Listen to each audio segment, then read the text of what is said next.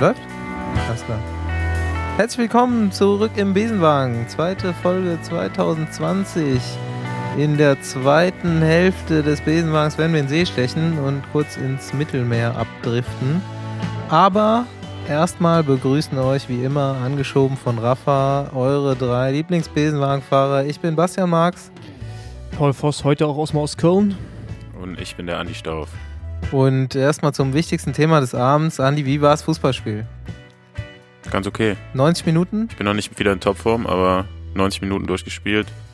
Wir haben, wir, wir haben ja von Comeback. wir haben ja von Gerrit gehört, dass du nicht mehr rumstehst, als dass du läufst. War Gerald dabei? Dafür siehst du aber ganz schön fertig aus. Richtig glasige Augen.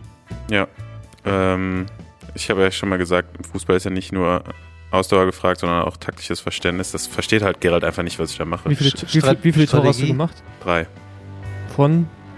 Also wie viele Tore habt ihr gemacht? Hm, weiß ich nicht. Drei. War ein Trainingsspiel. Nee, haben schon ein paar, sind schon ein paar mehr Tore heute gefallen. War Gerald bei dir im Team? Nee, der ist gar nicht da. Der ist Skifahren. Achso, der hat Wichtigeres zu tun. Genau. Ja gut, okay. Andi will nicht so richtig Auskunft geben. Ja, also er ist reingekommen und ich dachte zuerst, okay, entweder hat er gekifft, irgendwelche anderen Drogen genommen oder ich weiß nicht was gemacht, aber sieht immer noch. Aber er war nur Fußballspieler. Weder noch, ich war nur Fußball spielen. Ja, aber die Augen sehen echt ziemlich glasig und fertig aus. Also. Ja. Wir wollten So. eigentlich noch was machen heute Abend. Ich- Du, aber Du wolltest was machen, ja. Ja, jetzt mal so ähm, zu was, was ich hier ähm, vielleicht irgendwie als Kategorie etablieren wollte. Besenwagen Fun Facts. Ähm, ich glaube, es hat jeder so im Freundeskreis, jeder Radfahrer hat so diesen einen Freund, der sich so tierisch gerne und viel mit Zahlen beschäftigt, aber das Ganze nicht so wirklich aufs pragmatische Leben oder Radfahren ausgerichtet, sondern so ausrechnet, keine Ahnung, jetzt hier ist Alaphilippe, äh, ist bei äh, Sanremo den Poggio in der und der Zeit hochgefahren mit so und so viel Watt. Ich äh, suche mir jetzt ein Programm und rechne aus, wie viel Watt müsste ich fahren mit meinen 82 Kilo, um genauso schnell da Da brauchst du hochzufahren. kein Programm für, brauchst bloß einen Taschenrechner. Ja, genau. Und so, so einen Freund hat ja jeder irgendwie, aber ähm, Bist, bist du dein Freund selber? nee, Also mein ich Freund hab ist So Rainbow. einen Freund tatsächlich nicht. Nee, das, das glaube ich ja dir gut, sogar. du hast auch keine Radfahrfreunde. Das glaube ich dir sogar. mein Freund Rainbow kam letztens mit einem sehr äh, Rainbow? lustigen, ja, Rainbow. Ist aus Köln. Fun Fact an. Nämlich plötzlich hat er ausgegraben, wie viel äh, VO2 Max Tiere so haben. Denn er kam irgendwann an und meinte so, ey, Leute, Husky, Schlittenhund, hat VO2 Max 300. Aber ohne Training oder? Also, Untrainiert, ich habe es jetzt extra ausge, äh, rausrecherchiert, untrainiert ist so ein Hund auf 175 und richtig trainiert auf 300. ey, weißt du, was man machen muss? Man muss ihn aufs Rad setzen, versuchen. Ja, ab- Ja, was ich Alter, mir überlegt habe, ist stell, andersrum. Also, stell, stell mal vor, So bescheuert, wie ich das hier gerade finde, ich kann, kann dazu eine Geschichte erzählen. Natürlich. Ein befreundeter Radfahrer ähm, hat auch Hunde und äh, ein Mischling ist dabei, der irgendwie auch eine ganz besondere Ausfähig Ausdauerfähigkeit an den Tag legt. Ähm, der ist auch nicht mehr ganz so fit im Moment, der Freund von mir und ich dachte, der ähm, Hund. Hat aber einen sehr aktiven Hund, wie gesagt, und um den auszulasten, lässt er den gerne mal vor oder hinterm Auto einen Berg raufrennen. Und äh, der hat jetzt auf Mallorca schon mehrere Kommzeiten der Radfahrer um Weiten geschlagen. Also ähm, Ja, das muss man halt sagen, den, den Freund kenne ich auch und den Hund auch. Und als ich die Geschichte gehört habe, dachte ich, das kommt jetzt irgendwie so ein richtiger Brecher an Hund an. Und er mir den Hund mal vorgestellt. Der war, der ist echt sehr, sehr klein. Und vor allen Dingen, wenn er neben dem Auto hinterher oder neben dem Auto läuft und der Freund versucht ihn zu überholen, dann ähm, täuscht der Hund an, als wenn er vors Auto laufen würde, damit das Auto nicht vorbeifährt. Also der hat quasi richtig, richtig Biss, richtig Kampfgeist. Er will als erstes oben ankommen. Ja, also was vielleicht ich sollten wir mir, so eine Hundetour de France machen. Was ich mir überlegt habe, ist andersrum so. Vielleicht sollten mal Radfahrer oder du vielleicht, Paul, als Trainer einfach mal vor einen Schlitten spannen und so trainieren lassen. Also Radfahrer von Schlittenspannen. Ja. Hat, hat nicht hier mal Kasachstan irgendwie versucht, mit Hundeblut zu dopen oder so? War das nicht? Ja, das das- nicht Vino, war doch Jesus- Vino hat bestimmt alles probiert. Jesus Manzano war von, bei Kelme hat das gesagt. Mit Irgendwie Hundeblut. sowas, ne? Hundeblut, Hundehemoglobin. Ja gut, ich meine jetzt, wenn man das jetzt so hört, Ja. klar, Alter. Aber jetzt Vorsicht, Jungs. Quizfrage. Welches Tier, und wir bleiben bei Wirbeltieren, hat den höchsten VO2 Max-Wert? Jeder hat einen Shot. Wenn du schon so eine Frage stellst, bestimmt irgend so ein richtig fettes Tier. Nilpferd. Ey, die sind voll lange unter Wasser und so, die müssen noch viel. Es geht ja, wie du weißt, das kann ich jetzt noch mal kurz, äh, bevor ihr jetzt irgendwelche fetten Riesentiere sagt, bei V2 Max Werten, wie man sie kennt, so als Radfahrer bist du äh, eine Maschine, klar. wenn du 90 hast, aufs äh, Körpergewicht gerechnet. Ja, ja, klar. Deswegen ist es schlecht, wenn du viel Körpergewicht hast. Wirbeltier. Eine Katze. Kann die Katze besonders lang rennen? Ja, weiß ich doch nicht. Nee, äh, besonders lang. Ein Jaguar dann. Ein Pinguin. Ey, die gehen auch voll lange ist- immer da zu den Also ist schon- Nistplätzen ist Die zurück. gehen, aber, relativ- die, die, gehen aber, Andi die, ist die, auf gehen jeden aber, Fall am nächsten dran. die gehen aber langsam. Die haben guten Fettstoffwechsel. Die ey, Pinguine sind so fett, die, die brennen. Nein, das wenn man stimmt sie gar nicht. anzündet. Pinguine haben super lange Beine, man sieht das nur nicht. Nein, das stimmt nicht. Doch, das stimmt. Nein, also gut, ich löse das kurz auf. Super lange Beine. Ähm, In welchem Verhältnis denn? Zum Körper oder was? Ey, aber Ja, zeig mal. recherchiert das mal raus, habe ich letztens auch erst gegoogelt. Pinguine sind so fett, in den Walfängerzeiten haben die Pinguine verfeuert. Die sind wie Öl und brennen einfach. Okay, schön. wahr. Das, das passt zu, zum momentanen Thema mit Tiere Aber- verbrennen und so, ja. Das Ähm. äh, Tier mit der höchsten V2 Max, das Wirbeltier, ist ein Kolibri. Der ist super klein, hat einen Puls von 1200 Schlägen, 1200. atmet pro Sekunde, äh, nee, pro Minute 250 Mal und hat eine V2 Max von bis zu 1000. Der ist so, der ist so ganz am, Maschine. ganze Zeit am Über, Hyperventilieren, Alter. Deswegen äh, macht er auch jede Nacht sowas wie einen Winterschlaf. Der fährt sich komplett runter. Ja, braucht er ja auch. Ja.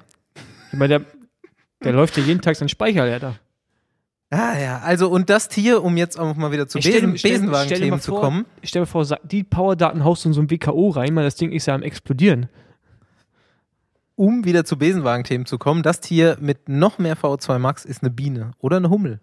Bis zu 6000. Ja, Hummel, das ist ja wieder. Hummelmodus. Ähm, Deswegen fahren die auch so gut bei Hendrik im Training. genau, wo die Aber das sind doch Insekten, oder? Ja, Also- deswegen habe ich ja auch gesagt, Wirbeltiere haben wir gesagt.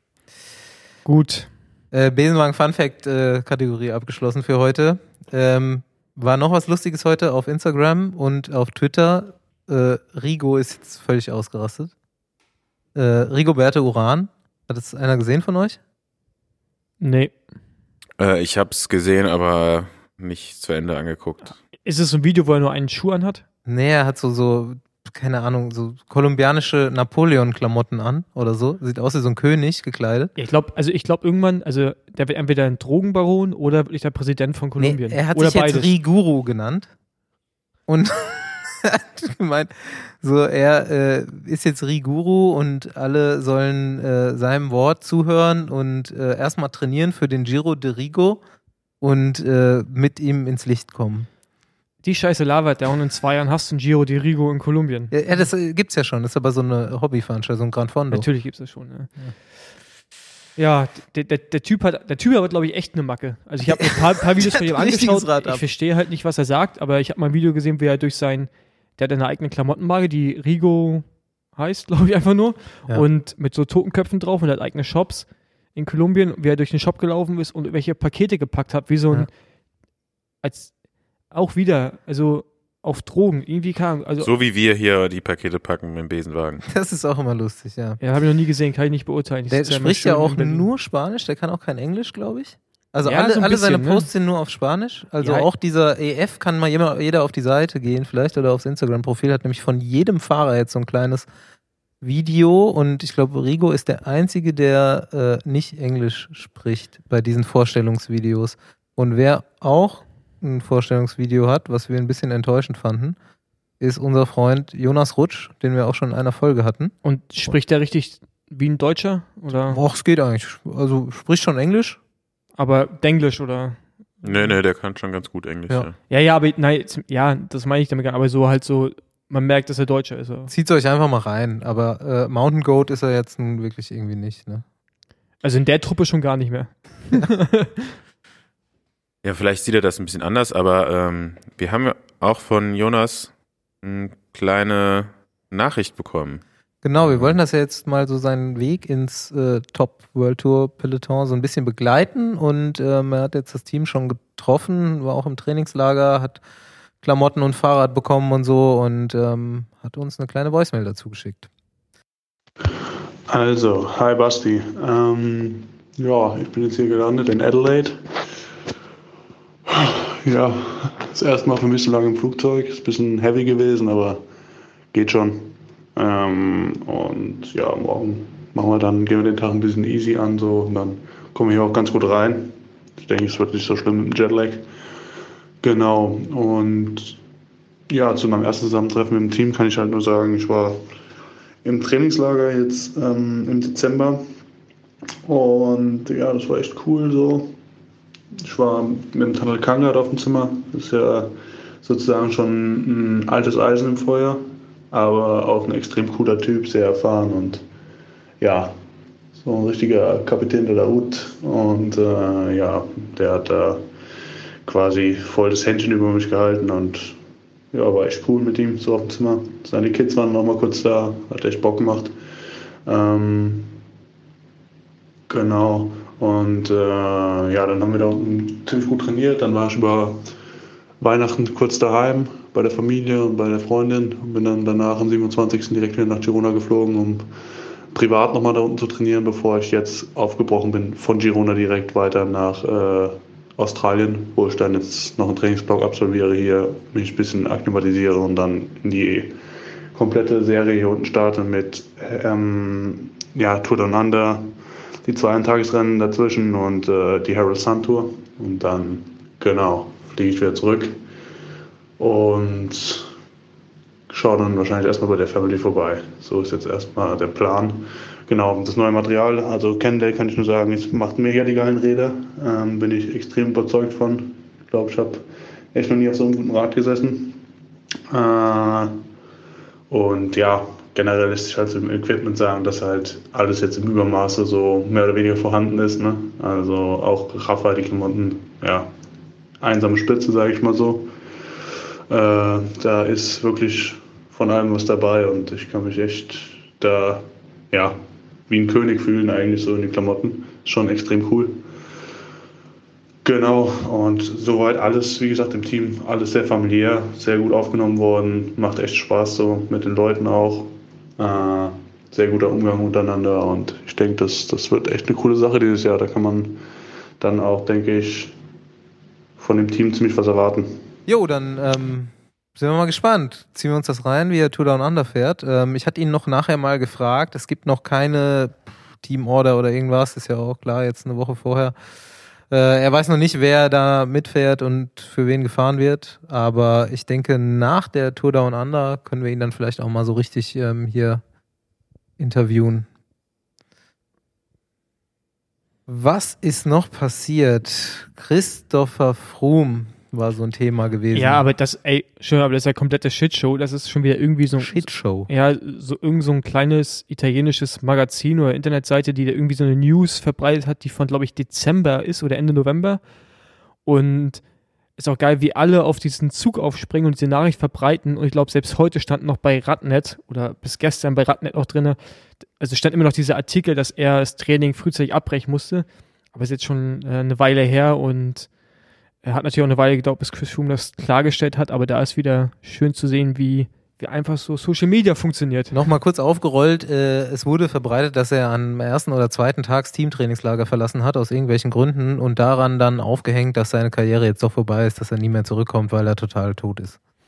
Genau, das ist die Kurzfassung und ähm, ja, ich bin gespannt, ob er zurückkommt, aber das werden wir ja noch rausfinden dieses Jahr. Jemand anderes ist zurückgekommen auf jeden Fall. Wer denn? Bjarne Ries. War der schon mal weg? Der war schon so ein bisschen weg, auf jeden Fall aus der World Tour als Verantwortlicher. Und ähm, man hat jetzt in den letzten Jahren schon häufiger gehört, dass er mal wieder Bock hätte. Teammanager oder irgendwas dergleichen Mhm. zu werden. Naja, er war ja die ganze Zeit Teammanager von, Naja. vom Virtu, von einem Frauenteam, was Genau. auch nicht unerfolgreich war. Ja. Und ähm, hat sich jetzt wohl irgendwie bei NTT, was äh, letztes Jahr noch Dimension Data war, eingekauft mit einem dänischen Unternehmer. Wie viel Prozent haben die geholt? Ich habe jetzt gelesen 30. Okay. Aber wenn er jetzt der Teammanager ist, was ist, äh, Doug Ryder heißt er, ne? der ist der Team Principal, also der Eigentümer oder wie. Ja, gut, äh, er ist ja jetzt erst, das ist ja ganz frisch irgendwie. Ich glaube, er hat jetzt noch keine wirkliche. Doch, der ist Teammanager offiziell. Ja? Ja.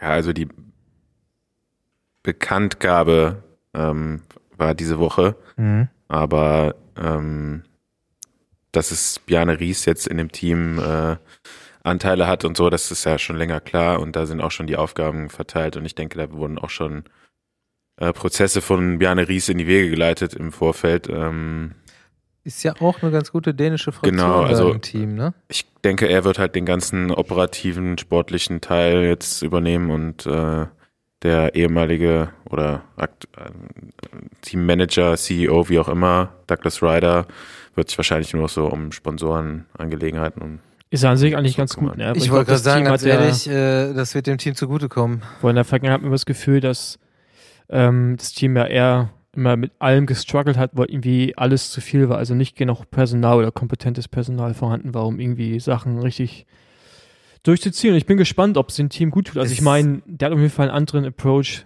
zum Radsport, Ja. als vielleicht bis jetzt gelebt wurde in dem es Team. wird ja dann immer sofort dieses Doping-Ding wieder ausgepackt, aber ich glaube so, also so, ich habe dann immer die äh, Einstellung von, von Dominik Klemme, der mir schon viel über Bjarne Ries als Teamchef erzählt hat.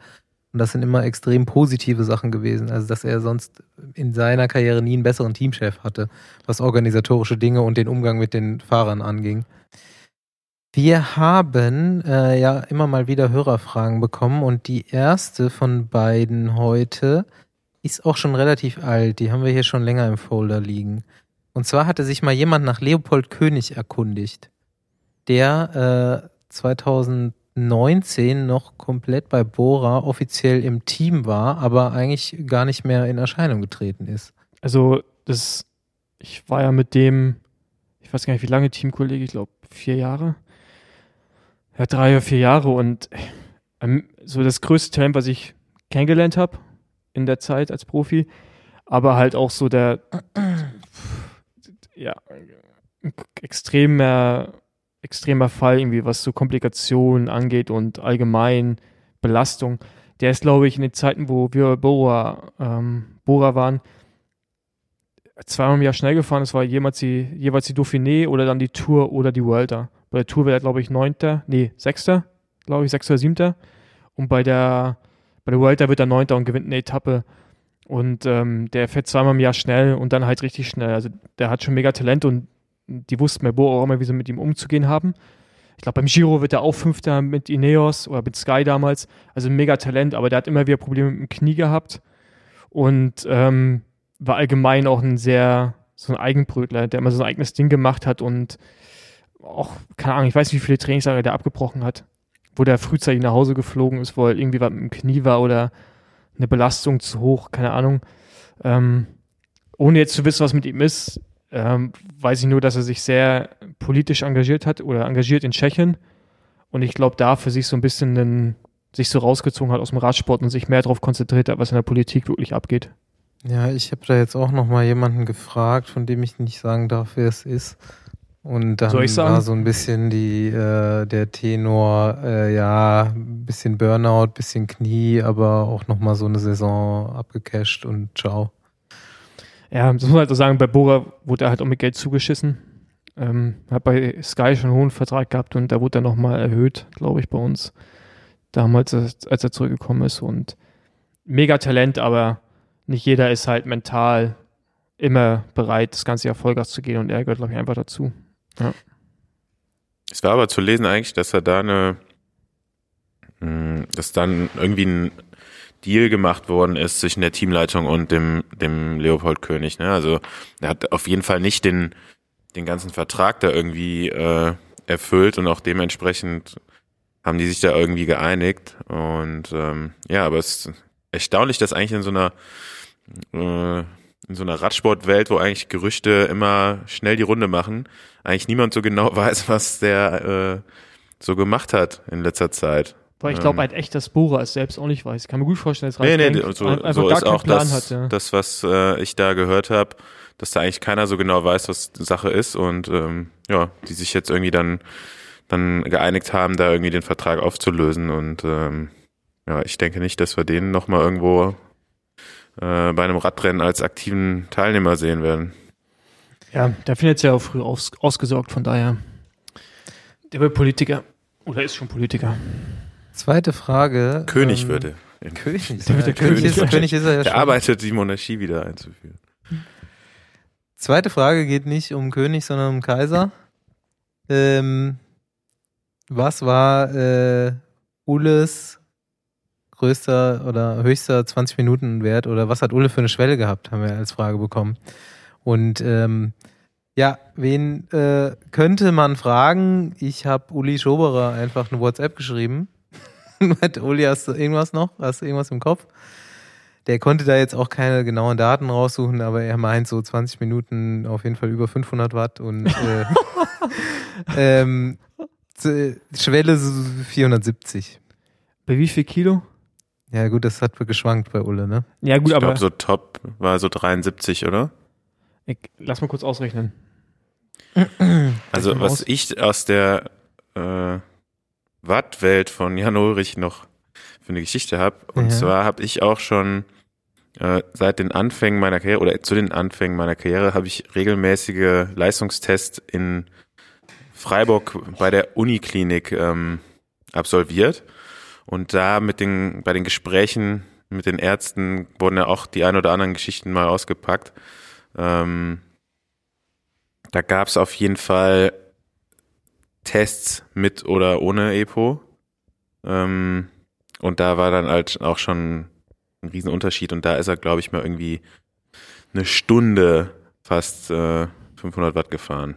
Ich wollte auch schon sagen, so Mit diese, oder ohne Epo? diese 470, Weiß ich jetzt auch nicht mehr, da war ich zwölf. Ich, ho so. ich, hoffe, ich hoffe ja mit. ich glaube auch. ich diese hoffe, ich auch. 470 Ohne- sind ähm, gar nicht, also ha- haben mich gar nicht so umgeschmissen, Das weil, sind 6,5 Watt pro Kilogramm. ja ich weiß, aber wenn man jetzt äh, Vigo hört, der in einem seiner Podcasts nochmal über sein olympisches Zeitfahren redet, was der beste Tag seines Lebens gewesen sein soll und da auf 50 Minuten 469 Watt fährt,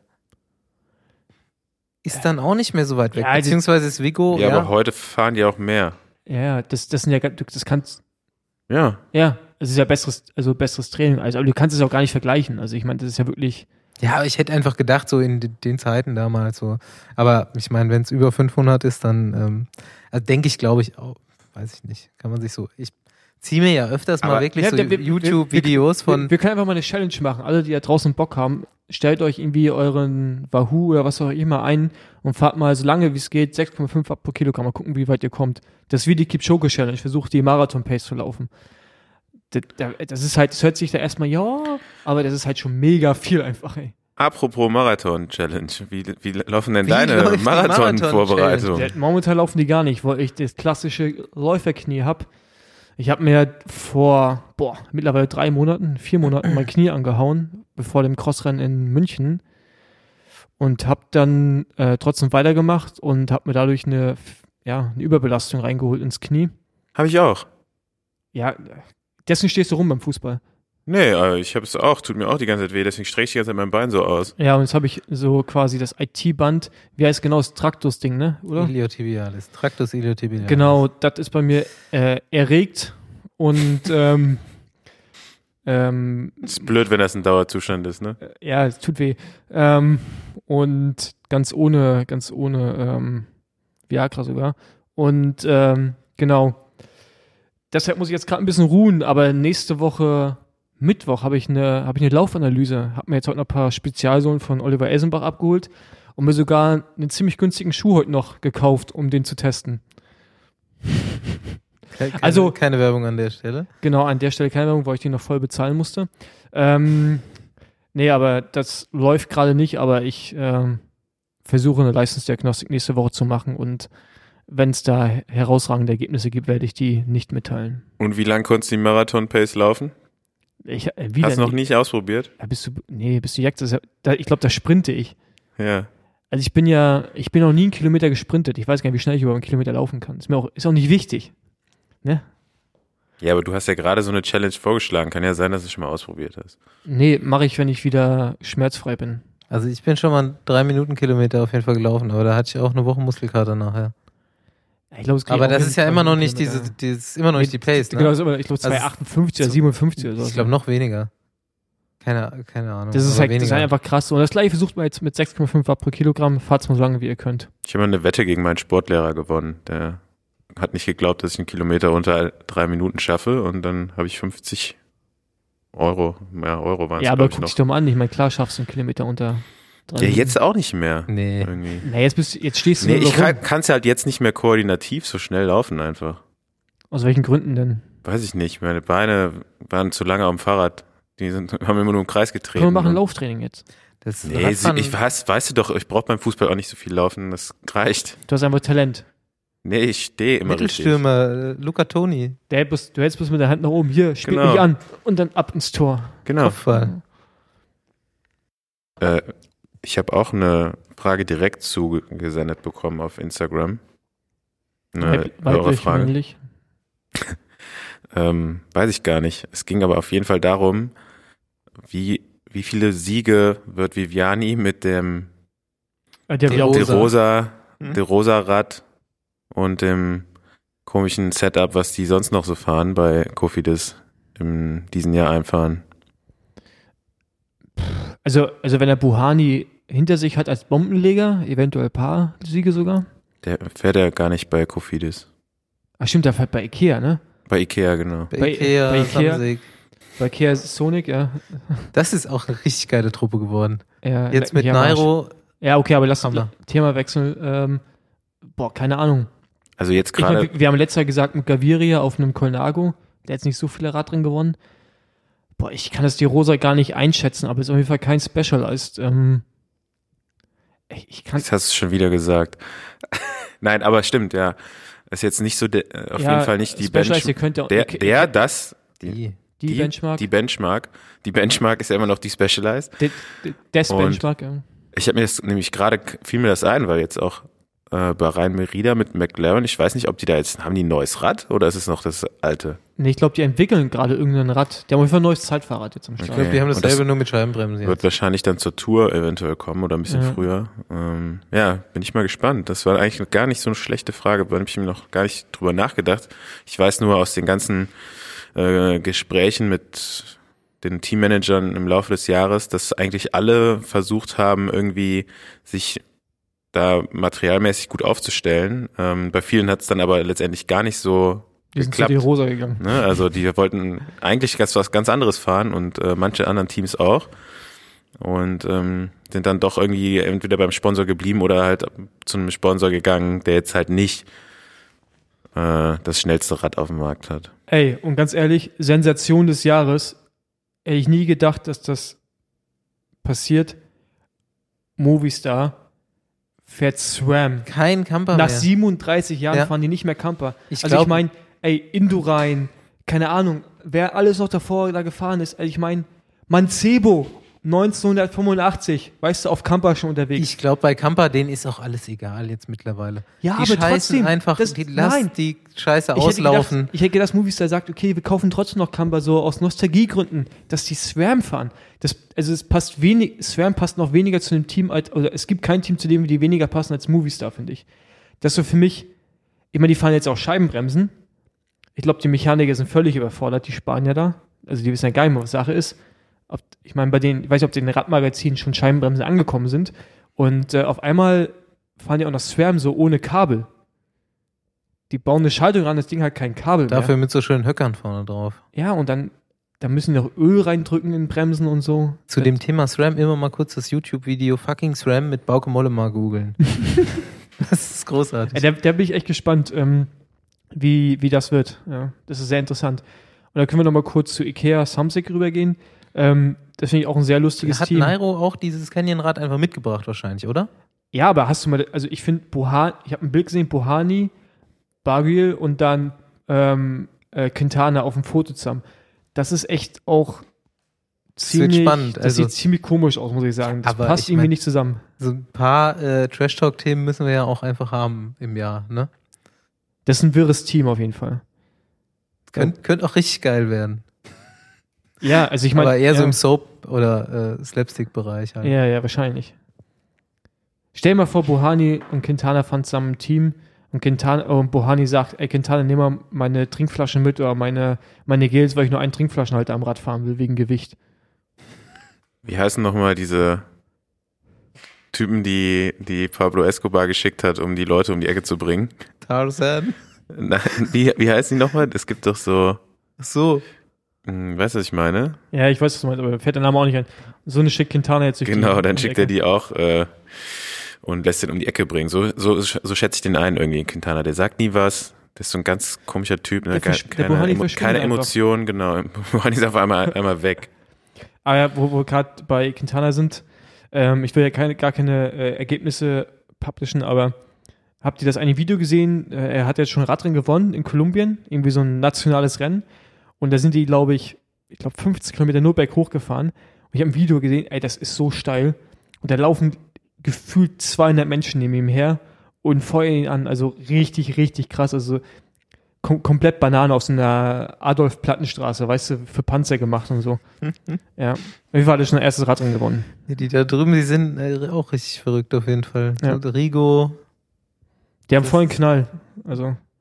Muss man eigentlich mal hin. Aber jetzt, Vielleicht. jetzt wo wir gerade bei sind, glaubst du eigentlich, dass, dass irgendeiner von denen irgendwann nochmal ein Drogenbaron wird? Ich meine, die müssen so viele Kontakte haben in diese, in, ja, in diese, diese Drogenszene. sind ich meine, die ja die, vielleicht. die müssen ja beschützt werden. Ich meine, die sind ja so reich und bekannt, die, die Hat jetzt vielleicht auch jeder so seinen Die eigenen, müssen, die müssen so Kontakte haben. Das Ey, geht gar nicht seinen anders. eigenen Kartellboss, der ihn halt Ja, aber das- anfeuert auch. Das ist so. wie bei den deutschen Rappern, weißt du, wenn die sagen, ja, er und er hat, man hat meinen Rücken, weißt du? So, haben die das ich meine, so wie Arafat den Rücken von Bushido hatte, weißt du? ist eigentlich auch wieder eine gute Überleitung zur äh, 8000 Watt Playlist im Besenwagen jetzt. Full Force voraus. Präsentiert vom deutschen Drogenbaron. 8000 Watt, weiter geht's. 2020, alle haben Bock. Und der Musiktipp ist Without Without You von äh, Pino Dagno. Dangio, glaube ich, wird er ausgesprochen. Full Force auf jeden Fall. Gebt's euch. Weiter geht's.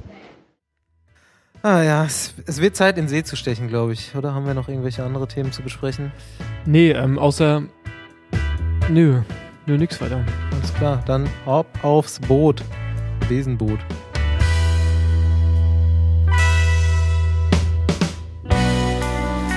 Ja, äh, Besenwagen Mittelmeerkreuzfahrten, jetzt im Dezember, neues Angebot. Äh, Kalpe äh, sind wir heute am Anlegen und ähm, da begrüßt uns unser heutiger Gast, den wir eigentlich ähm, in Köln mal erwartet hätten im Studio, aber jetzt mussten wir halt nach Spanien fahren. Denn er ist noch im Trainingslager mit seinem Team. Der gute, hallo, Phil Bauhaus. Hallo, guten Abend. Jo, du bist da ähm, mit Bahrain, wo du jetzt im zweiten Jahr in Folge fährst. In, du hast eben gesagt, es ist nicht direkt Kalpe, ne, wo ihr seid. Altea heißt der Ort, also es, äh, ich denke mal 15 Kilometer von, von Kalpe. Ja, und ist schön. Ist super, also Hotel ist echt cool. Ähm, Aber wart ihr nicht mit Sunweb immer schon da in der Gegend? genau, also ich, ich ich war mit Sunweb schon da, äh, also in, in Kalpe waren wir. Ähm, aber jetzt mit, mit Bahrain äh, ist es natürlich das erste Mal. Ausgehmöglichkeiten, Clubs, Hotelbar. Äh, ehrlich gesagt noch nicht so noch nicht so abgecheckt. Also Hotelbar ja, Wie ist der Gin Tonic an der Bar? noch nicht ausprobiert. Es ist dann doch jetzt schon Januar und alle trainieren echt so richtig.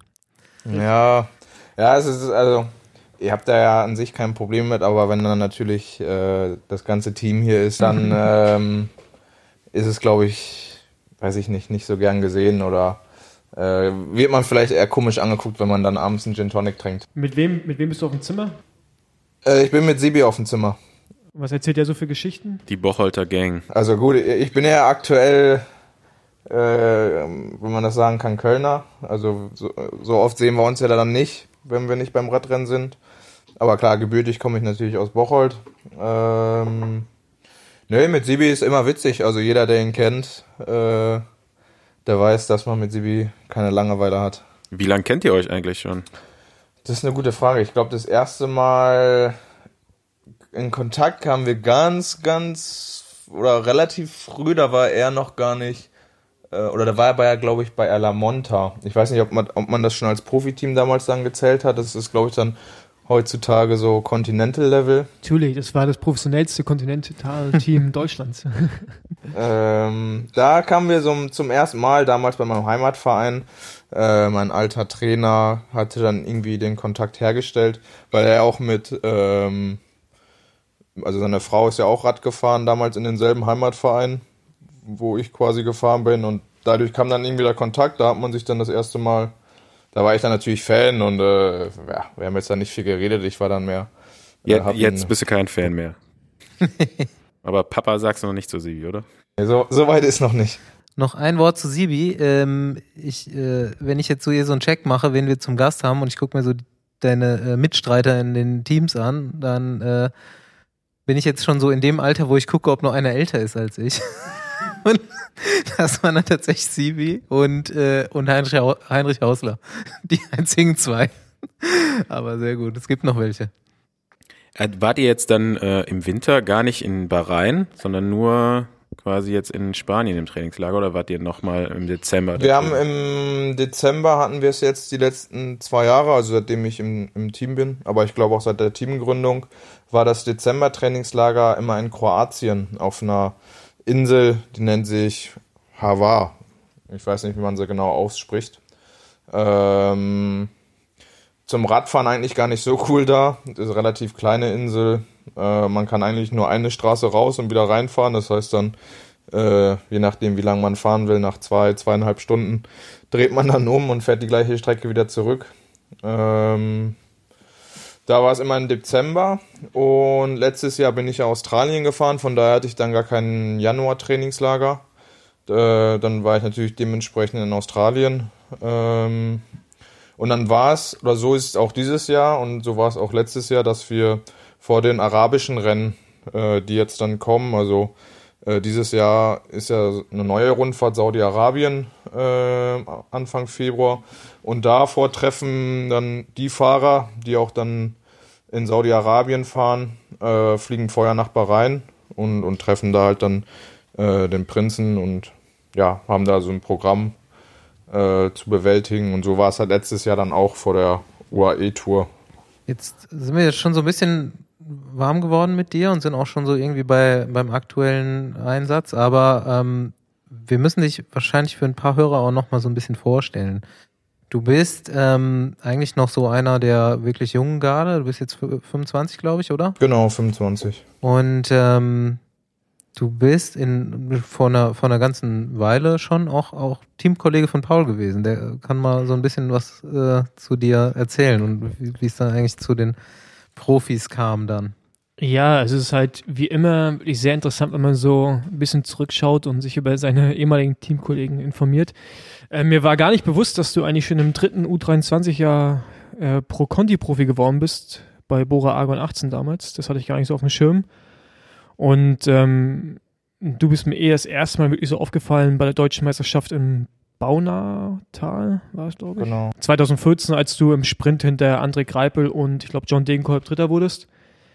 Ähm, so als zweitjähriger U23-Fahrer ist das schon eine, eine Ansage. Und dann hast du ja auch den Sprung geschafft ähm, zu uns damals, zu Bora. Genau, und ähm, da haben wir zwei Jahre Teamkollegen. Und ähm, was ich dann interessant fand, weil über die zwei Jahre auch, man hat immer die ganze Zeit so ein bisschen gesehen, dass du eigentlich schon echt ein talentierter Sprinter bist. Aber ich glaube, bei uns nicht, oder damals bei Bora nicht so die nötige Unterstützung und auch das Verständnis der Teamleitung hattest. Ich glaube, wir haben auch oft darüber gesprochen, dass sie nicht so richtig verstanden haben, was du brauchst oder was dir gut tut. Und ähm, genau, dann kam ja der Wechsel zu Sunweb. Ähm, von daher, ich, hab, ich weiß gar nicht so viel aus deiner Junioren- und U23-Zeit, um ehrlich zu sein. So, bis auf halt, dass du, glaube ich, zwei Etappen bei der Portugal-Rundfahrt gewonnen hast Genau. was so irgendwie in Radsportkreisen das schlimmste Radrennen des Jahres ist. Irgendwie, Bitte, bitte ausführen, ja? Ja, weil die fahren, egal flach, berghoch, bergunter, irgendwie immer 50 km/h gefühlt und ähm, ich glaube, von den letzten zehn Jahren, keine Ahnung, wie viele Sieger da positiv waren im Nachhinein. Ähm, wahrscheinlich die Hälfte mal mindestens. Und ähm, ja, ist auf jeden Fall eine krasse Rundfahrt und da zwei Etappen zu gewinnen. auch wenn es Anführungsstrichen nur im Sprint ist, aber ich glaube, die Sprintetappen haben auch ein paar Höhenmeter da. Ähm, das ist schon sportlich als ein junger Rennfahrer. Ja, also jetzt zu meiner Juniorenzeit. Ähm, eigentlich habe ich äh, ganz normal auch neben meiner, also wie es eigentlich jeder machen sollte, finde ich, äh, zur Juniorenzeit, dann äh, sollte man, finde ich, immer noch sein Abi machen oder dann eine Ausbildung, wie auch immer. Und ich habe halt die Ausbildung damals auch schon angefangen und habe das dann bis zu meinem zweiten U23-Jahr ähm, auch durchgezogen und abgeschlossen. Das war eine Ausbildung zum Kaufmann im großen Außenhandel. Ähm, und war aber, also war jetzt nie so das Übertalent oder irgendwie nie so der, wo man jetzt gesagt hat, äh, der wird jetzt Profi. Ähm, und dann lief es halt im, im, im ersten Juniorenjahr, äh, bin ich dann zu dem Team, Team NRW gekommen, zu dem Bundesliga-Team und kam da dann eigentlich mit meinem ersten richtigen Trainer auch in Kontakt. Das ist ja, äh, oder der ist ja auch im, im, Radsport, im deutschen Radsport mittlerweile eigentlich auch ein bisschen bekannt, würde ich sagen.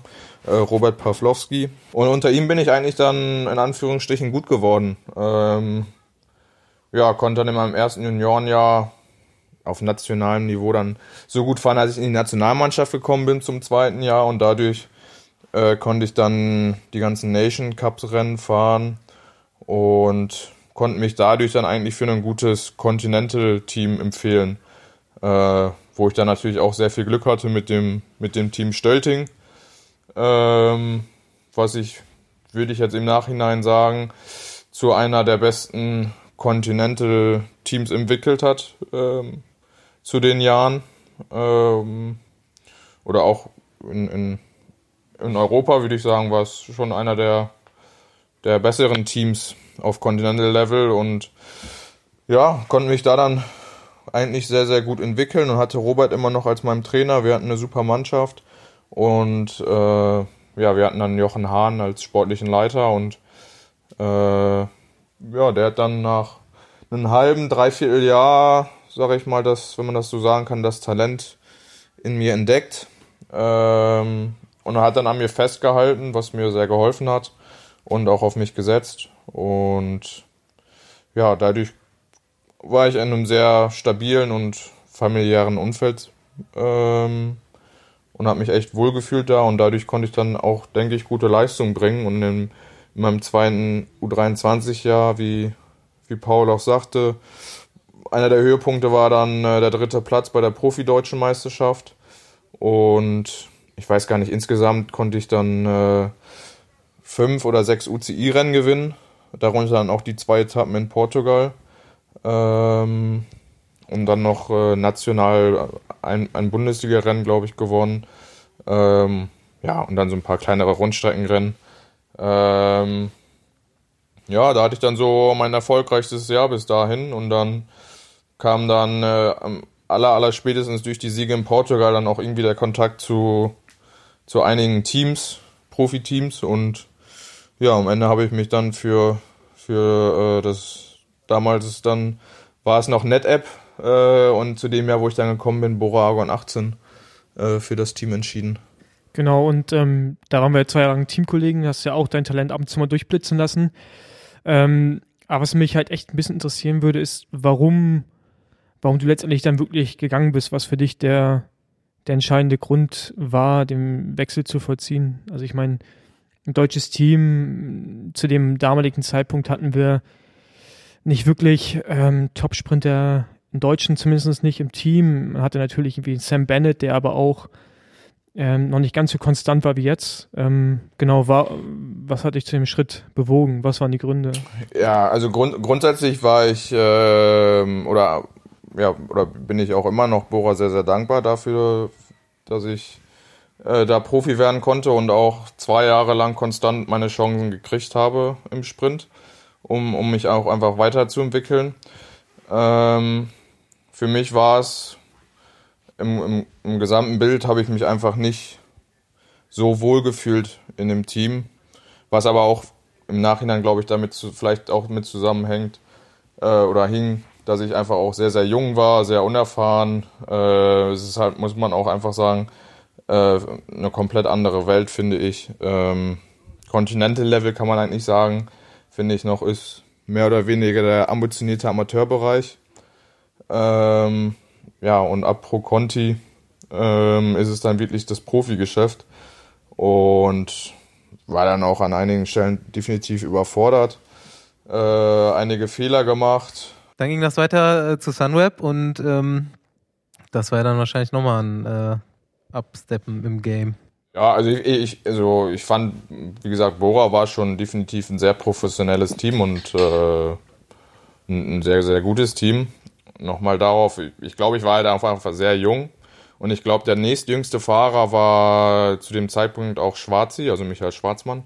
Und ich glaube, der war dann drei Jahre älter und danach der, der Jüngste war dann nochmal zwei, drei Jahre älter. Also ich glaube, dieser Altersunterschied war vielleicht auch ein, ein ja, ein gewisses Problem, weiß ich jetzt nicht, aber wo ich erstmal mit zu tun hatte. Und dann, wie gesagt, bei Sunweb ähm, ja, ging es dann von vorne wieder los. Und da habe ich mich eigentlich von, von Beginn an auch sehr, sehr gut äh, gefühlt und habe mich sehr, sehr wohl gefühlt. Hatte da ähm, dann relativ zügig eigentlich auch mit, mit Nikias, also Nikias Arndt, wo ich einfach auch ein sehr enges Verhältnis dann über die Jahre auch aufgebaut habe. Ähm, ja, genau. Und in dem Jahr sind, glaube ich, auch relativ viele neue gekommen. Äh, waren dann auch einige Deutsche, äh, Simoni, äh, Johannes, äh, Max Walscheid war dann auch da, äh, den ich schon kannte. Das war, wir sind in welchem Jahr? 2017.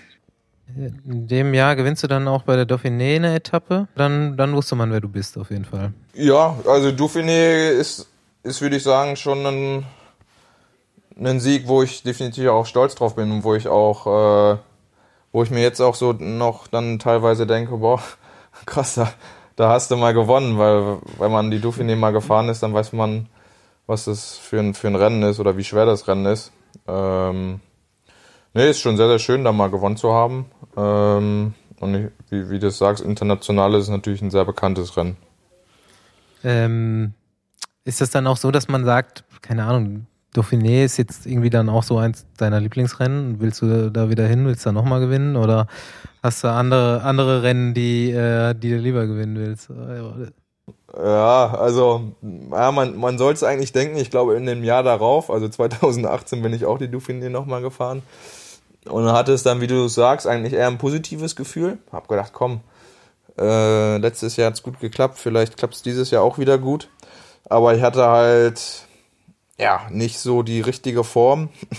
Und dann halt, gerade als Sprinter ist es natürlich ein sehr undankbares Rennen, wenn man keine Form hat. Ich glaube, ich war äh, nicht einen Tag in, äh, in der gleichen Zeit wie der Sieger. das, das, das, äh. Da ist es ja auch nie flach zum Schluss immer, da kommt noch mal irgendwo eine Welle auf einer Zielrunde und ich wurde da, glaube ich, jeden Tag abgehangen. Äh, ich glaube, ich, ich, ich müsste es jetzt auch nachgucken, aber ich glaube aus Erinnerung, ich war noch nicht mal Top 100 auf irgendeiner Etappe. Also ähm, Lieblingsrennen würde ich deswegen jetzt nicht sagen, aber klar, man hat irgendwo immer schöne Erinnerungen, wenn man zu einem Radrennen kommt, äh, wo man schon mal eine Etappe gewinnen konnte. Das ist immer irgendwo ein schönes Gefühl, aber. Welches Rennen will denn ein Phil Bauhaus mal gewinnen, auf jeden Fall? Oder? Ja, als Traum träumt man natürlich immer von großen Rennen, ist als Sprinter äh, ist vielleicht ein Traum Malan Sanremo, äh, ein Monument des Radsports ist zu gewinnen. Das ist so das am, am realistischsten, würde ich sagen, wahrscheinlich für einen Sprinter. Ja, was mich ähm, was mich damals echt sehr verwundert hat, Ende 2018, also quasi vor anderthalb Jahren jetzt, als der Wechsel kam von Sunweb zu Bahrain. Ich meine, du bist von Bora zu Sunweb gegangen, um halt nochmal den nächsten Schritt zu tun. Hast dich nicht ganz wohlgefühlt bei Bora. Sunweb ja eigentlich ein, ein sehr gutes Team, strukturiertes Team, gerade was auch junge Rennfahrer angeht. Warum dann der Wechsel in die, ja, zu den Königlichen, zu Bahrain da? Was, was war der Grund? Sicherlich auch finanzielle Gründe, gehe ich mal von aus dass die ein sehr ein gutes Angebot gemacht haben. Ja, also wie das äh, am Anfang sagte, ich habe mich extrem oder ja, habe mich extrem wohl, bei Sunweb gefühlt und ähm, meine Ambition war es auch eigentlich immer zu verlängern da. Ich wäre sehr gerne da geblieben und ähm, ja, eigentlich die Teamleitung von Sunweb wollte mich auch behalten. Äh, aber wie es dann manchmal ist, am Ende kommt man dann doch nicht zusammen. Und ich habe einfach ein sehr, sehr gutes Angebot vom Bahrain bekommen. Ähm, aber auch sportlich gesehen. Ähm, einfach, dass ich die Chance habe, ein, hatte ich, oder dass ich das komplette Jahr, äh, sage ich mal, der Sprinter bin. Das heißt, wenn ich am Start bei einem Radrennen bin, äh, dass ich auch sprinten durfte. Und dazu dann noch äh, wurde versucht, dann einen Anfahrer noch zu holen für mich. Ähm, und, und dann war noch der Plan mit Heinrich Hauser, der ja im Team schon war, ähm, einen weiteren Anfahrer zu haben. Also dass, dass auch eine gewisse Gruppe äh, um mich gebildet wurde. Am Ende ist es dann jetzt ja Sibi geworden, äh, aber das ist auch in Ordnung. Scheiße, Scheiße, Sibi. Scheiße, Sibi Am Ende ist nur Sibi geworden. War jetzt nicht der Plan von vornherein mit Sibi. Äh, da, da, da ist es dann zu gekommen, was natürlich für mich im Nachhinein äh, ein riesengroßer Gewinn ist. Fast zwei Meter, ja. nee, aber das ist einfach sportlich war das für mich ein extrem attraktives Angebot. Ähm, wo ich dann bei Sunweb, wo es auch immer wieder Rollentausch war, sage ich mal, dass ich äh, bei einigen Rennen Kapitän war, vom, vom Sprint her, aber auch bei einigen Rennen äh, als Anfahrer eingesetzt wurde oder ja, einfach auch einige oder ja, einfach auch, was auch völlig verständlich ist, äh, hin, hinter Matthews stand und ähm, der einfach auch natürlich viel, viel, viel stärker ist. Ähm, und, und dann war es zu dem Zeitpunkt halt auch einfach, dass äh, Max dann für die flachen Rennen eingeplant wurde. Und dann hatte ich so das, das dritte Programm, was halt übrig geblieben ist. Was aber trotzdem noch völlig gut war, das Programm. Ähm, aber einfach dann diese Chance, der Nummer 1 Sprinter im Team zu sein und dann noch mit zwei Anfahrern, ähm, war dann für mich einfach der ausschlaggebende Punkt, dass ich gesagt habe, okay, ähm, früher oder später will ich es versuchen, Sprinter zu sein und, und der, die Kapitänsrolle einzunehmen. Und da hatte ich dann bei einem bei einem großen Team die Chance dazu und deswegen habe ich mich dann am Ende auch zu entschieden, dann den Wechsel anzugehen. So, wo es jetzt schon ums Sprinten geht, da melde ich mich auch nochmal zu Wort. Du warst dann als gesetzter Sprinter eigentlich auch das ganze Jahr immer kurz davor, irgendwo mal den Sieg zu landen. Ähm, eigentlich bei jeder Rundfahrt, wo du am Start warst, warst du mal vorne mit dabei, hast den Sieg teilweise knapp verpasst. Und dann hat es bis zum einen der letzten Rennen eigentlich gedauert, wo es dann geklappt hat. Ähm, Woran hat es gelegen, ne? Wie heißt es so schön? Aber warst du dann ein bisschen traurig schon, dass die Saison vorbei war oder war da einfach der Wurm drin vorher? Was war dann irgendwie an dem einen Tag, wo es dann geklappt hat? Was war der ausschlagende Punkt? Was denkst du? Also jetzt zu dem Tag, wo ich gewonnen habe, da, da hat dann einfach vieles gestimmt. Ich hatte an dem Tag vom, vom Start an gemerkt, ich habe sehr gute Beine, äh, was natürlich immer wichtig ist. Und ja, da hat dann auch alles äh, im Finale geklappt, beziehungsweise Sibi war an dem Tag herausragend und, und äh, eigentlich hat er den ganzen Tag äh, ja, sag ich mal, für fünf Leute gearbeitet. Jetzt ähm, muss ich nochmal hier einen deiner sportlichen Leiter aus deiner Laufbahn zitieren. Ähm, der Phil, das könnte der neue Mark Cavendish sein.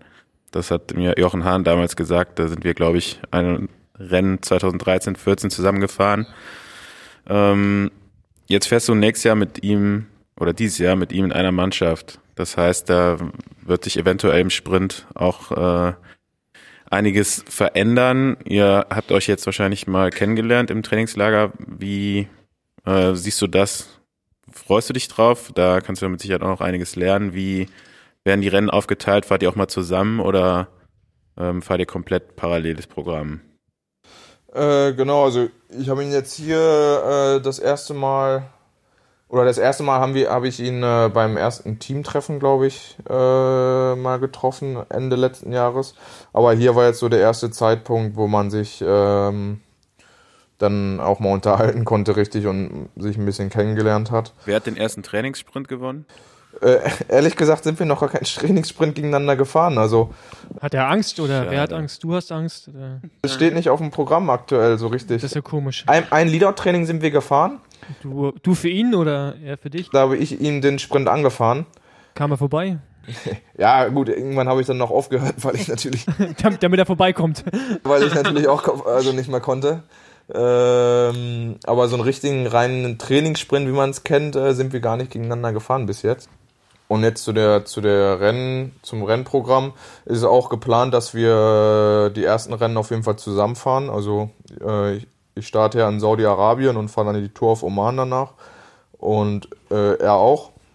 Und der aktuelle Stand ist auch, dass ich ähm, dann für ihn anfahren werde bei den Rennen. Oh, oh, oh. Das sind, das sind, äh, das ist auch eine Karriere. Äh, da, da kann äh, auch ein Schritt sein, ne? Wenn du auf einmal für Kev anfährst. Ich meine, der fährt jetzt nicht mehr ganz so lange. Aber ist das so allgemein übers Jahr hinweg geplant, dass du für ihn einen Anfahrer machst? Oder? Ähm, mehr oder weniger ja. Ähm, also es, es ist immer noch geplant, auch dass ich irgendwo Rennen gewinnen soll. Ähm, Das ist ja nett. wo es dann sein wird, das weiß ich jetzt dann noch nicht so ganz. Also ich, ich hatte auch mit ihm schon persönlich Gespräche und er sagt auch, hey, er will einfach Rennen gewinnen und äh, wenn er jetzt merkt, er gewinnt nicht und er hat das Gefühl, äh, vielleicht könnte ich gewinnen, sagt er, dass er, dass er mir auch mal die Chance geben würde. Aber das muss man alles mal abwarten. Da mache ich mir jetzt auch erstmal keine, keine Sorgen. Äh, wie gesagt, erstmal ist geplant, dass ich für ihn anfahre. Äh, Was ich jetzt aber äh, erstmal nicht schlimm finde. Ich meine, wenn ich hätte natürlich auch einen extremen Vorteil davon, wenn, äh, wenn ich jetzt ein Anfahrer wäre und ich mache das sehr, sehr gut und Cavendish äh, gewinnt 10 bis 15 Radrennen dieses Jahr, äh, habe ich dann natürlich einen extremen Vorteil von, was, was, was ja nicht schlecht wäre. Wenn ich jetzt ein Anfahrer bin und ich mache einen guten Job und er kann jedes Rennen oder viele Rennen gewinnen, äh, wäre es ja für mich auch von Vorteil. Ähm, ja, und, und wenn er nicht in Schwung kommen sollte, dann äh, Springst du ein? ja, könnte ich mir vorstellen, dass dann irgendwann vielleicht gesagt wird, okay, ähm, ja, dass ich sprinten werde. Aber die erste Saisonhälfte kann man eigentlich sagen, ist erstmal auf ihn zugerichtet. Ähm, und ich werde dann bei vereinzelten Rennen, ich war zum Beispiel auch die Katalonien-Rundfahrt, die bin ich im letzten Jahr auch gefahren. Da bin ich dann zum Beispiel Sprinter. Da sind natürlich nicht so viele Sprints. Aber da hatte ich letztes Jahr auch, äh, wo ich einmal knapp geschlagen wurde von Matthews, wo ich Zweiter war. Da habe ich natürlich dann auch gute Chancen. Ähm, ja, und generell, wenn, wenn ich gut trainiert habe und eine gute Form habe, komme ich auch berghoch äh, manchmal ganz okay. Also nicht gut, aber ähm, schon manchmal dann auch so gut, dass vielleicht ein, zwei Sprinter abgehangen sind. Und ja, wenn er da mal einen schlechten Tag, also er wird, er wird auch mal einen schlechten Tag haben, beziehungsweise Da hoffst du drauf quasi. Ja, ich will einfach erfolgreich machen, in, äh, sein in dem, was ich mache und ob es dann äh, das jetzt für, fürs erste das Anfahren ist oder ähm, ich meine, er hat im letzten Jahr auch dann nur ein Radrennen gewonnen, also es ist natürlich jetzt auch Ja. nicht, dass ich in dem Stand bin, dass ich sage, äh, ich habe letztes Jahr zehn Siege gewonnen und hey, ich äh, will jetzt hier, äh, dass du mir anfährst. Ähm, Ja, ich, ich meine, es ist ja nat- ist natürlich auch mit ähm, erstmal mit der Situation, dass er natürlich über, über Jahre der, der weltbeste Sprinter war und sicherlich ähm, man ihn vielleicht noch nicht ganz abschreiben sollte, jetzt wo er zu euch gekommen ist und natürlich Rod Ellingworth der neue Teammanager ist. Und ich finde, das ist ja auch, das war für mich eh so die, ja, so ich finde in der Wechselperiode, was man jetzt an Fahrern oder Allgemeinstuff sieht, für mich so das, der krasseste Wechsel, weil der ja Prinzip dieses ganze British Cycling mit aufgebaut hat. Und ähm, Vielleicht ähm, auch mitbringt. Ja, ich, ich meine, es ist halt immer die Frage, ne, ob er, ob das seit seiner Handschrift ist oder ähm, vorher war immer noch ein bisschen ähm, quasi was von Ineos selbst auch kam, ja. Und jetzt ist ja wirklich so komplett sein eigenes Ding. Ähm, Was, was merkt man denn jetzt bei ja, euch im genau. Team? Sind da schon große Veränderungen sichtbar? Also Nie- Nie- Nibali ist ja auch weg, ne? Ich meine, wir hatten ja von Sibi schon gehört, dass er wirklich immer so eine eigene Gang war mit den Italienern und jetzt habt ihr einen äh, ähm, englischen Sponsor noch hinzubekommen, ähm, dazu World Ellingworth. Also ich meine, da muss es ja schon größere Veränderungen gegeben haben. Ihr habt ein neues Trikot, was um einiges anders aussieht. Ihr fahrt jetzt Disc Brakes. nicht mehr klassische Bremsen. Also es wird ja wirklich auch, wenn er Sachen auf einmal hinterfragt, so die im letzten Jahr noch ähm, in Stein gemeißelt aussahen. Ne? Also wie, halt letztes Jahr war es halt noch sehr italienisch das Team, also mit der Gruppe um Nibali oder auch viele viele Angestellte waren einfach italienisch. Das hat sich jetzt dieses Jahr dann viel geändert, also viel mehr international, viele viele Sprachen im Team und ja mehr mehr dann das Englische. Ähm, und generell gilt jetzt einfach das Leistungsprinzip. Also ähm, Vor, vorher nicht? Die Fahrer sollen halt einfach ähm, zu 100% unterstützt werden und so gut es geht und am Ende sollen wir Fahrer halt so viele Radrennen gewinnen wie möglich. Ähm, klingt, klingt logisch, also klingt gut. Das ist ein Top-Ansatz auf jeden Fall. also es war vorher auch natürlich professionell, aber ähm, auf, auf, eine, auf einer italienischen Art und Weise. Also. Ja, okay, das macht Sinn. Äh, letztes Jahr hatten wir einen Schuhsponsor und äh, jetzt sind wir alle frei mit den Schuhen, weil er einfach sagt, was ja auch richtig ist irgendwo, dass nicht jeder Fahrer äh, mit demselben Schuh klarkommen kann. Und er sagt einfach, um, um die beste Leistung vom Sportler abzurufen, muss jeder seinen individuellen Schuh fahren können. Ähm, das hat damit angefangen. Ähm, ja, ich glaube, die, die, die Angestellten, also die Mechaniker und die Physiotherapeuten und, und äh, Köche und all sowas, die haben einfach viel mehr Struktur in ihrem Arbeitstag, also viel mehr Richtlinien, ich sag mal Protokolle, ähm, die er eingeführt hat, ähm, was dann einfach alles dann vom Ablauf geregelter ist und ähm, vom Training, also wie ich es vorhin auch gesagt habe, wir trainieren hier sehr hart. Letztes Jahr war es halt noch so ein bisschen italienisch äh, tranquilo, also kein Stress und macht mal und ihr kommt schon in Form und fahrt erstmal Radrennen und dann, dann wird es schon. Und jetzt ist halt wirklich, okay, ihr müsst jetzt hart trainieren und Vollgas und äh, wir kommen jetzt hier nach Saudi-Arabien und müssen gewinnen. Ja, es ist halt einfach, man merkt halt einfach, es ist, also es wird alles ein bisschen angezogen, jeder wird mehr hinterfragt und der, der halt nicht ähm, abliefert, sag ich mal, ist dann vielleicht auch nächstes Jahr nicht mehr dabei. Ähm, also es geht wirklich jetzt nur noch nach Leistung und ähm, aber auch, auch für die für die für die Physiotherapeuten. Also wenn da einer nicht, nicht mitmacht, dann ähm, ist er weg.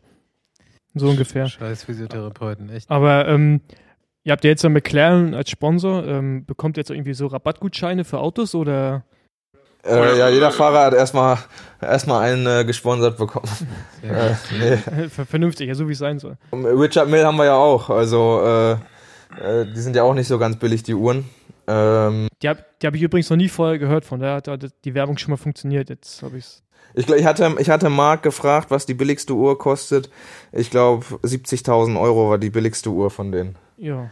Und da habt ihr jetzt auch jeder eine bekommen. Nee, Quatsch. Also, äh, für McLaren ist natürlich ähm, einfach das, das Technische, was hinter so einer Formel oder hinter der Formel 1 steckt oder auch hinter so einer Supercar-Firma. Wir haben einfach, äh, ist einfach eine sehr organisierte Firma und eine sehr große Firma und die bringen natürlich auch einfach diese Organisation und diese ganzen Abläufe mit in unser Team rein und ähm, ja, was jetzt zum Beispiel Aerodynamik angeht, nutzen dann ähm, unsere, unsere Trikotsponsoren oder unsere Klamotten, wo die hergestellt werden. Die arbeiten mit McLaren zusammen oder unser Radhersteller Merida arbeitet mit McLaren zusammen, ähm, einfach um da Fortschritte zu machen. Jetzt nochmal kurz zwischengefragt ähm, beim Thema Aerodynamik und äh, jetzt mal so frech ein Insider gefragt. Diese auch unter dem Stichwort der italienischen Mentalität im Team vorher, ist da das Rowan Dennis Problem erklärbar von letztem Jahr? Ich glaube, beide Seiten haben am Ende Fehler gemacht und ab einem gewissen Punkt war es dann einfach nicht mehr nicht mehr zurückmachbar, sage ich mal, oder umkehrbar. Äh, dann ja, also es wär, Rowan ist ein extrem wie, wie, wie es halt öfter manchmal bei, bei großen Fahrern ist, ist natürlich auch ein, ein speziellerer Charakter. Und ähm, ja, das hat dann vielleicht nicht so ganz harmoniert mit der Teamführung. Und dann äh, ja, ist es ins Negative irgendwann gekickt, gekippt und dann äh, natürlich bei der Tour de France dann mit dem Höhepunkt, dass er ausgestiegen ist und dann, ja, dann, dann war die Messe gelesen. Ähm, Was ich vorhin gerade gehört habe, ich habe mitbekommen, dass du gar kein, Entschuldigung, dass ich jetzt vom Bahrain direkt irgendwie woanders hinspringe, aber du, du bist gar kein Trainingstier, habe ich mitbekommen. Obwohl du Kölner Oh ja. bist. Wie, wie, wie, wie, wie kann das sein? Also, Da gibt's noch eine da zweite, noch eine oder? zweite Garde in Köln, die äh, nicht mit dem, ich wollte auch schon fragen, ob die stinken vielleicht. haben die auch einen Instagram-Account oder? Äh, also wie ich es vorhin ja war, wo ich bei Sunweb war, habe ich ja schon, schon gesagt gehabt, dass ich mit Nikias ähm, eigentlich einen, einen besten Freund gefunden habe. Ähm, das heißt, eigentlich absolviere ich, absolviere ich mein Training ähm, im Winter, äh, wenn, wenn wir beide zu Hause sind, eigentlich zu 90, 95 Prozent mit Nikias. Ähm, Im Sommer ist natürlich ein bisschen anders oder ein bisschen schwieriger, dann hat er andere Radrennen, wie auch immer. Aber äh, ich, also ich habe jetzt überhaupt kein Problem mit, mit André, Nils und Rick. Also da ist alles äh, super entspannt. Ähm, ich bin ja auch früher öfter mit denen gefahren. Es hat sich einfach ein bisschen dazu entwickelt, dass ich nicht, dass ich nicht mehr so oft mit denen äh, trainingsmäßig unterwegs bin. Ähm, Du, du, du, du, du Phil, mal, mal ganz kurz eine Frage. Ra- Äh, putzt die Siebig gerade die Zähne mit einer elektrischen Zahnbürste im Hintergrund? Oder ist es ein Vibrator?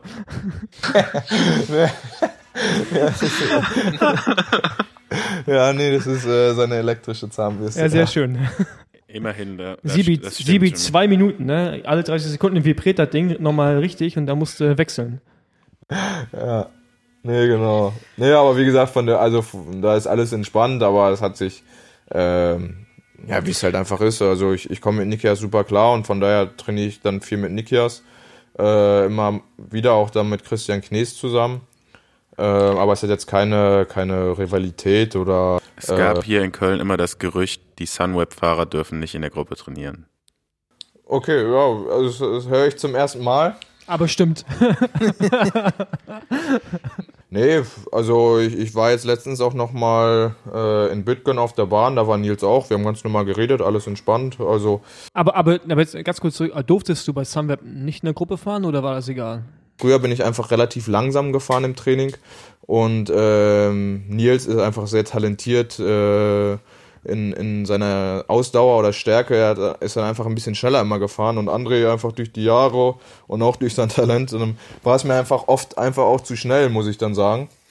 Dass ich dann einfach lieber für mich alleine ruhig gefahren bin. Also mehr so die Ostschule, sag ich mal.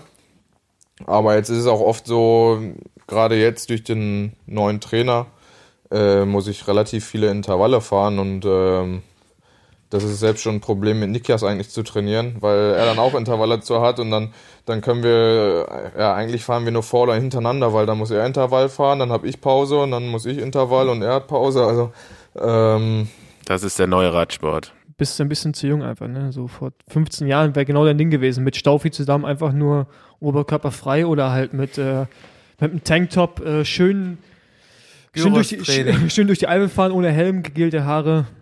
Ähm, so zur ersten wiederkehrenden Besenwagen-Kategorie hier. Jetzt mach dir mal genau Gedanken, such dir eine Geschichte aus, dein schlimmster Hungerast. äh, wahrscheinlich einer der schlimmsten war, äh, da musste ich mich von meiner Freundin abholen lassen. Ja. Ähm, Echt gar nicht, gar nicht mehr fahren können? Ich war einfach so kaputt irgendwie und hatte Hunger und ich konnte nicht mehr und, und habe mich dann einfach 20 Kilometer von, von zu Hause habe ich mich abholen lassen. Hab mich dann, also ich wäre ich wäre schneller mit dem Rad gewesen, weil dann aus Köln raus und bis sie dann bei mir ist oder bis sie dann ne, los war mit dem Auto, dauert natürlich dann auch eine gewisse Zeit und dann wieder zurück. Mit dem Rad wäre ich definitiv schneller gewesen, aber mir ging es halt einfach so schlecht, dass ich mich an den Straßenrand gestellt habe und äh, ja, Cola und, und Snickers oder was man dann isst und einfach gewartet habe, bis sie, bis sie da ist. Ist mir auch schon passiert. Von Kerpenbühr mit dem Auto abgeholt. Ich meine, wenn nicht, kannst du immer Nils anrufen, dann bringt er einen Abschleppseil mit und zieht dich einfach nach Hause. Ich meine, das ist ja für den gar kein Also Problem. wenn, auch wenn Nils so mich anruft, ich werde ihn auch abholen. Sehr schön, sehr schön zu hören. Ähm, zum allseits beliebten Fahrerbingo. Wen fandst du besonders beeindruckend, besonders lustig, besonders, keine Ahnung, vorstellenswert? Wer, äh, neben wem fährst du am liebsten im Peloton oder bist du am liebsten gefahren? Also beeindruckend, einfach auch, weil ich vielleicht einen persönlichen Bezug dazu habe, ist Tom Dümmele, weil äh, ich den Giro am, am Start stande mit ihm, wo er gewinnt. und einfach von, von der Art und Weise, wie er mit uns Sportlern oder mit uns Teamkollegen umgegangen ist als, als Leader und mit dem ganzen Team und das fand ich einfach sehr beeindruckend. Es war auch ein, emotional für mich ein schönes Erlebnis, bei dem Giro-Sieg dann dabei gewesen sein zu dürfen. Ich bin zwar nur 17 Etappen gefahren, äh, also nicht zu Ende gefahren. Äh, ja, also es war auch das erste Mal, ich musste von vorne fahren. Ich habe es vorher noch nie gemacht und habe dann auch Ab, ab erste Etappe. Nee, also, ja, die 17. Etappe war dann, er hatte halt das pinke Trikot und ich bin noch nie in meinem Leben von vorne gefahren. Und die ersten 100 Kilometer ging es leicht bergab und die letzten 100 leicht berghoch. Und ich habe mich halt dann so aus dem Schuh gefahren, die ersten 100 bergab, äh, dass berghoch halt gar nichts mehr ging. Na gut, hat sich gelohnt. Genau, dann bin ich halt ausgestiegen und er hat dann am Ende gewonnen. Das fand ich dann, das war das schon beeindruckend, irgendwie das alles miterlebt zu haben. Und äh, ja, wen, gegen, neben wen fahre ich gerne? Neben Nikias, wie gesagt, einer meiner besten Freunde aktuell. Neben Sibi ist immer witzig. Mit dem Ähm, schläfst du ja auch. Genau, ja, nicht mit ihm, aber ne neben ihm schlafe ich, ja. Auf dem Habt ihr eigentlich geteilte Betten oder? Immer. Gut, die zweite Frage schließt sich an. Neben wem fährst du sehr ungern? Im Sprint zum Beispiel. Äh, im, Im Sprint eckt man natürlich dann schon auch eher an. Äh, aber wenn man jetzt noch entspannt fährt und, und ist noch kein Stress im Feld, sag ich mal, da, da bin ich eigentlich, versuche ich immer eher der ruhigere Typ zu sein und wenn nichts Großartiges, Schlimmes jetzt war, versuche ich da jetzt keinen Stress zu machen. Aber klar, im Sprint ist dann, äh, eckt man dann schon eher an und ich bin ja auch eher der Typ, der reinhält. Und dann, wenn man auf einen Typ trifft, der auch eher alles riskiert, das ist dann immer ein bisschen unangenehmer, ja. Letzte Frage für heute. Quattro Formaggi oder Spaghetti-Eis? Ja, dann Spaghetti-Eis. Alles klar, klares Statement. Äh, Phil, wir äh, bedanken uns, dass wir zu Gast sein durften in Altea und ähm, wünschen dir äh, für deinen weiteren Aufenthalt noch äh, viel Spaß und äh, vielleicht mal einen Ortsschild-Sprint gegen Kev gewinnen. Ja. Schönen Gruß an deinen Zimmerkollegen auch. Ja, der, Der kann jetzt auch endlich äh, die Augen zumachen und schlafen gehen. Dann sehen wir uns und hören uns. Vielen Dank. Äh, Danke dir. Viel Erfolg in der Saison. Sibi, Bis dann. ciao. Ciao.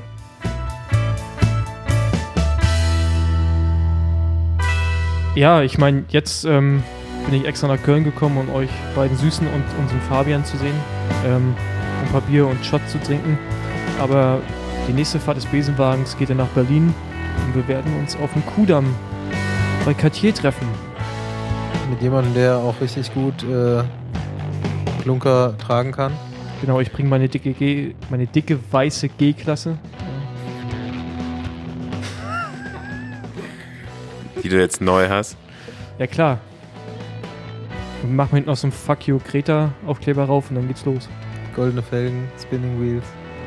Ja. Ja, und dann ähm, ja, schauen wir mal, wen wir da treffen. Bis dahin. Vielleicht wird's Bushido. Vielleicht auch Abu Chaka. Oder vielleicht sogar noch Flair dazu. Wer weiß es. Je nachdem, wer unseren Rücken hat. Bis dann. Bis dann. Ciao. Ciao. Tschüss.